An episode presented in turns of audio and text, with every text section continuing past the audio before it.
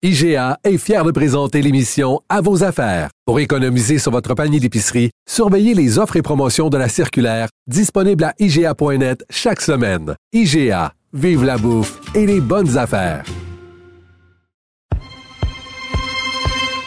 Qui est la belle inconnue? La femme en bleu seule à sa table.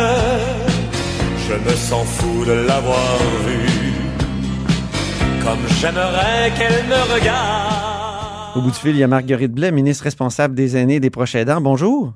Bonjour, M. Robitaille. Vous avez perdu un grand ami, hein, Michel Louvain?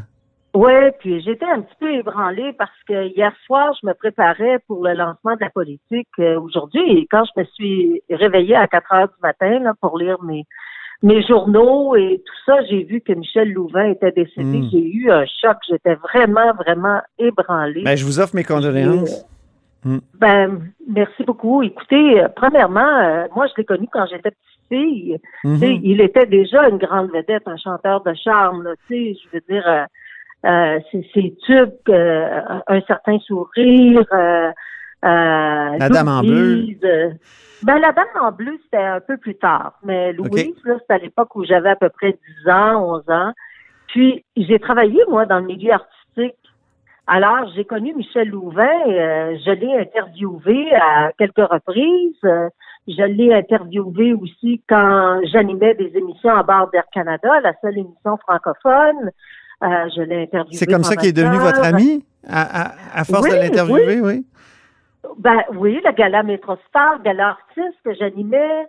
Alors, tu sais, Mhm. c'était un incontournable. Je peux pas dire qu'on était des amis intimes, mais on avait cette amitié-là de reconnaissance. En 2009, j'avais demandé au président de l'Assemblée nationale du Québec euh, de lui euh, d'offrir la médaille de l'Assemblée nationale parce que je considérais qu'il avait été bouté pendant plusieurs années par euh, les artistes intellectuels. Ah, OK. Puis moi, je dis tout le temps que le peuple ne peut pas se tromper. Et le peuple aimait Michel Louvain. oui, Les oui, femmes oui. aimaient Michel Louvain.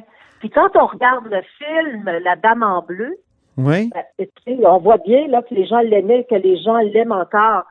Et, et- il y a, il y a des gens qui ont cessé de faire une carrière là, à 40 ans, 50 ans.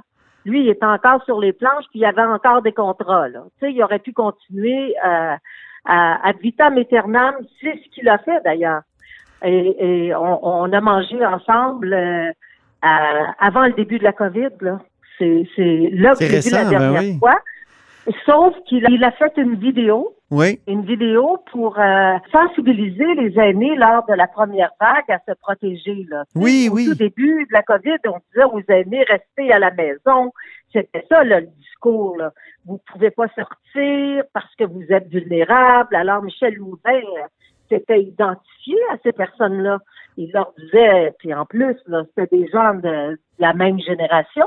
Alors, il leur disait de rester à la maison. Je l'avais mis sur le compte Twitter, je l'avais mis sur Facebook, ça avait été relayé. Est-ce que c'est vous qui euh, l'aviez convaincu, euh, Marguerite Blais? de- Ben, j'avais pas été obligée de le convaincre longtemps, là. J'ai demandé s'il voulait le faire, puis ça a été oui, là. OK. C'était pas, mais je connais beaucoup de personnes, je connais beaucoup d'artistes, tu sais, d'un, d'un, d'un Ben oui. certain âge, là. Tu sais, les plus jeunes, je les connais moins, mais les personnes, euh, j'ai 70 ans, M. Robitaille, fait que les personnes d'un certain âge, je les ai connues, puis j'ai travaillé avec ces gens-là. Alors, euh, tu sais, il, il était très, très, il était très doux, il était très élégant quand on le regardait, mais il avait la même élégance avec ses amis, il avait la même élégance, il était comme ça dans la vie. Et il laisse euh, son, son compagnon de vie, Mario Desberges, là, ils Mhm. ont été ensemble 25 ans. Et puis, euh, écoutez, pour Mario, c'est un grand choc, là, puis pour sa famille et puis pour son public. Là. Le public est dans le deuil là, de Michel Louvain. Ben Et oui. puis, j'espère qu'on va lui rendre un hommage euh, vibrant parce qu'il le mérite. Vous, vous en avez parlé au début de l'entrevue. Vous lancez une politique d'hébergement et de soins de services de longue durée aujourd'hui. Qu'est-ce que ça va Oui. changer, cette euh, politique-là? Parce qu'on on sait à Ben- quel point la pandémie euh, a été une catastrophe dans ces, loin, dans ces, ces- ces maisons d'hébergement euh, de soins de, de longue durée. Ben, j'espère que ça va tout changer, que ça va changer énormément de choses. premièrement, on a commencé à élaborer la politique avant la pandémie. Vous vous souvenez, M. Robitaille, j'ai visité euh, plus de 100 CHSLD. Puis au cours de ces visites, je me rendais compte qu'on disait toujours que dans les CHSLD, c'était des milieux de vie, que ce n'était pas des milieux de soins. Puis là, je me suis rendu compte qu'avec la, la, clientèle, les résidents qui étaient là, c'était des personnes à plus de 80 des personnes qui vivent avec des troubles neurocognitifs majeurs. Puis j'en voyais des plus jeunes aussi qui étaient avec des personnes atteintes de maladies d'Alzheimer et d'autres déficits cognitifs. Puis je voyais des personnes qui allaient à l'hôpital, on les envoyait à l'hôpital, ils étaient à l'urgence. Écoutez, c'était incroyable. Je me suis dit, mhm. il faut absolument qu'on soit en mesure de mieux soigner les personnes dans nos CHSLD. Si on avait eu cette politique-là pendant la pandémie, est-ce qu'on aurait évité la catastrophe? Ben, écoutez, c'est une non, je ne crois pas parce que peut-être que ça aurait été moins pire parce qu'on aurait vu les CHSLD comme des milieux de soins. Effectivement, peut-être que ça aurait été très, très différent. Euh, pour revenir à la politique, parce que je veux pas perdre mon idée, quand mhm. je suis revenue puis que j'ai lancé l'idée, ben, on est allé beaucoup plus loin. C'est-à-dire qu'on a décidé qu'on n'avait pas de politique globale qui englobait justement tous les lieux d'hébergement. Et ça ne touche pas uniquement les personnes aînées, ça, ça touche les personnes en situation de handicap des personnes plus jeunes, déficience intellectuelle, physique, spectre de l'autisme, santé mentale, euh, euh itinérance, euh, ça, ça, touche ces personnes, dépendance, ça touche tous les milieux où le gouvernement euh, a la même mise. Par exemple, les ressources intermédiaires, euh, les ressources aussi de type familial et les CHSLD, et ça va toucher les maisons des aînés et les mhm. maisons alternatives. Et euh, donc, on, veut se donner une vision pérenne. Et on a. Mais qu'est-ce que ça change concrètement? Oui, ben, on va. Imaginez nos auditeurs là, qui se disent une vision pérenne, OK, mais qu'est-ce que c'est? Qu'est-ce que ça change? C'est l'autodétermination. Premièrement, les personnes, les usagers, les, les, les, les, résidents ont dit, nous autres, là, on va être capable de décider par nous-mêmes si qu'est-ce qu'on veut manger, où on veut aller. On veut prendre nos décisions tant et aussi longtemps qu'on va être capable de le faire. Il y en a beaucoup de personnes qui sont encore capables de prendre des décisions. Mm-hmm. On veut aussi que les soins et les services tournent autour de la personne et non le contraire. Ça, c'est pas d'hier qu'on le dit, mais c'est difficile à mettre en application à cause de tout le processus organisationnel.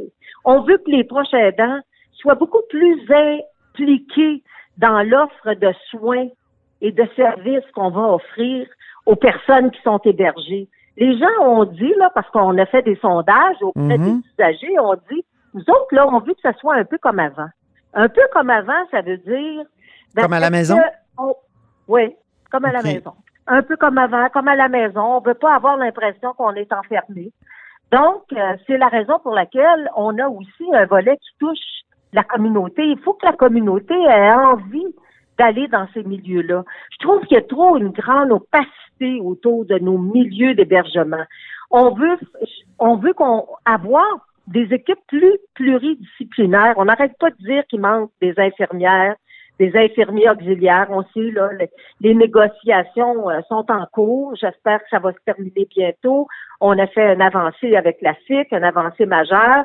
On a embauché plus de préposés. À l'époque, quand j'ai commencé la politique, on voulait embaucher des, des préposés, mais on l'a fait, là. Donc, c'est une action qui a été faite. On, on disait, pendant qu'on faisait les recherches, que ça prenait un gestionnaire par établissement. Oui. La pandémie nous a forcé à le faire. Et pendant la pandémie, ça nous a forcé aussi au niveau de la politique à aller beaucoup plus loin que ce qu'on aurait peut-être fait. Mhm. Alors, on s'est rendu compte aussi, là, qu'est-ce que ça va faire concrètement? On s'est rendu compte pendant la, la, la, la pandémie il y a beaucoup de médecins qui pratiquaient par téléphone, tu sais, dans nos CHSLD. En ouais. Tu sais, ils voulaient pas aller sur le terrain. Et puis là, il y a une communauté de pratique avec le docteur Zhang, entre autres, là, euh, du du centre-sud de Montréal, qui a mis en place une communauté de pratique de médecins en CHSLD. Puis nous autres, on a soutenu ça. Ils sont rendus plus de 450 personnes. Donc, il y a une nouvelle génération de médecins qui a envie de, prendre soin des plus vulnérables de notre société. Et ça, c'est très, très, très euh, positif. En plus, on veut embaucher plus d'éducateurs spécialisés. Vous allez me dire pourquoi. Pourquoi? Parce qu'on donne beaucoup de médicaments aux personnes qui sont hébergées. faut arrêter de faire ça. Ça, là, c'est du pratico-pratique. faut diminuer. C'est la solution facile. C'est la solution facile. Ben oui. Mais si on diminue les antipsychotiques, ça veut dire qu'au lieu d'accompagner des personnes en perte d'autonomie, on va travailler sur l'autonomie des personnes. Donc, ben, ça prend des éducateurs mhm. spécialisés puis des techniciens en loisirs pour être capables d'intéresser les personnes à rester actives. Puis c'est ça qu'on va faire, c'est ça qu'on veut faire. Ben, on veut espérons que soient capables de mhm. continuer de communiquer avec leurs personnes hébergées. Espérons que ça ait un effet euh, et dans la communauté. Oui. Espérons que ça, ait un effet euh, rapide. Euh, j'ai une petite dernière question pour vous sur. Le plan d'action sort à la fin de l'été. OK. Sur les vaccins, il y a des experts qui redoutent une montée des cas dans les CHSLD, dans les maisons d'hébergement, si on attend trop avant de donner la deuxième dose, est-ce qu'on devrait accélérer euh, l'injection d'une deuxième dose? Oui, je suis tout à fait d'accord. On a commencé. D'ailleurs, on a vu qu'il y avait une remontée des cas de COVID dans des oui. dans Chaudière-Appalaches, puis dans l'Outaouais, là où il y a beaucoup, beaucoup de contamination communautaire. Donc, euh, puis on le sait qu'il y a du personnel euh, frileux à se faire vacciner. C'est pour ça qu'on a passé un décret. Le personnel doit se faire tester trois fois par semaine si le personnel ne veut pas se faire vacciner. Ça, c'est l'une des choses qu'on a mises en place. Mais on a commencé la deuxième dose de la vaccination dans les CHSLD, puis on veut que ça se fasse le plus rapidement possible. Parce qu'il n'y a pas de, recherche encore assez forte pour savoir mm-hmm. euh, euh, des personnes très, très vulnérables sont immunisées euh, à quel pourcentage. Donc, le plus rapidement, les personnes euh, en CHSLD, puis en ressources intermédiaires, puis en, en résidence privée pour aimer seront euh, auront reçu leur deuxième dose, ben ça va être mieux, c'est ça. Il faut dire aussi une affaire très, très, très importante. On pense que parce qu'on a reçu le premier vaccin, on est capable de laisser tomber les mesures sanitaires. C'est faux. C'est pas parce qu'on a reçu un premier vaccin qu'il faut s'aider ben se protéger. Il faut continuer, puis il faut pas que les propriétaires des RPA ou les gestionnaires pensent que maintenant euh, leurs euh, résidents sont à l'abri. Il faut qu'ils continuent d'être extrêmement prudents. Très bien. Ben merci beaucoup, Marguerite Blais. Ben, merci beaucoup, M. Robitaille. Et condoléances encore pour euh, le décès de Michel Louvain. Et je rappelle que vous êtes ministre responsable des aînés et des proches aidants.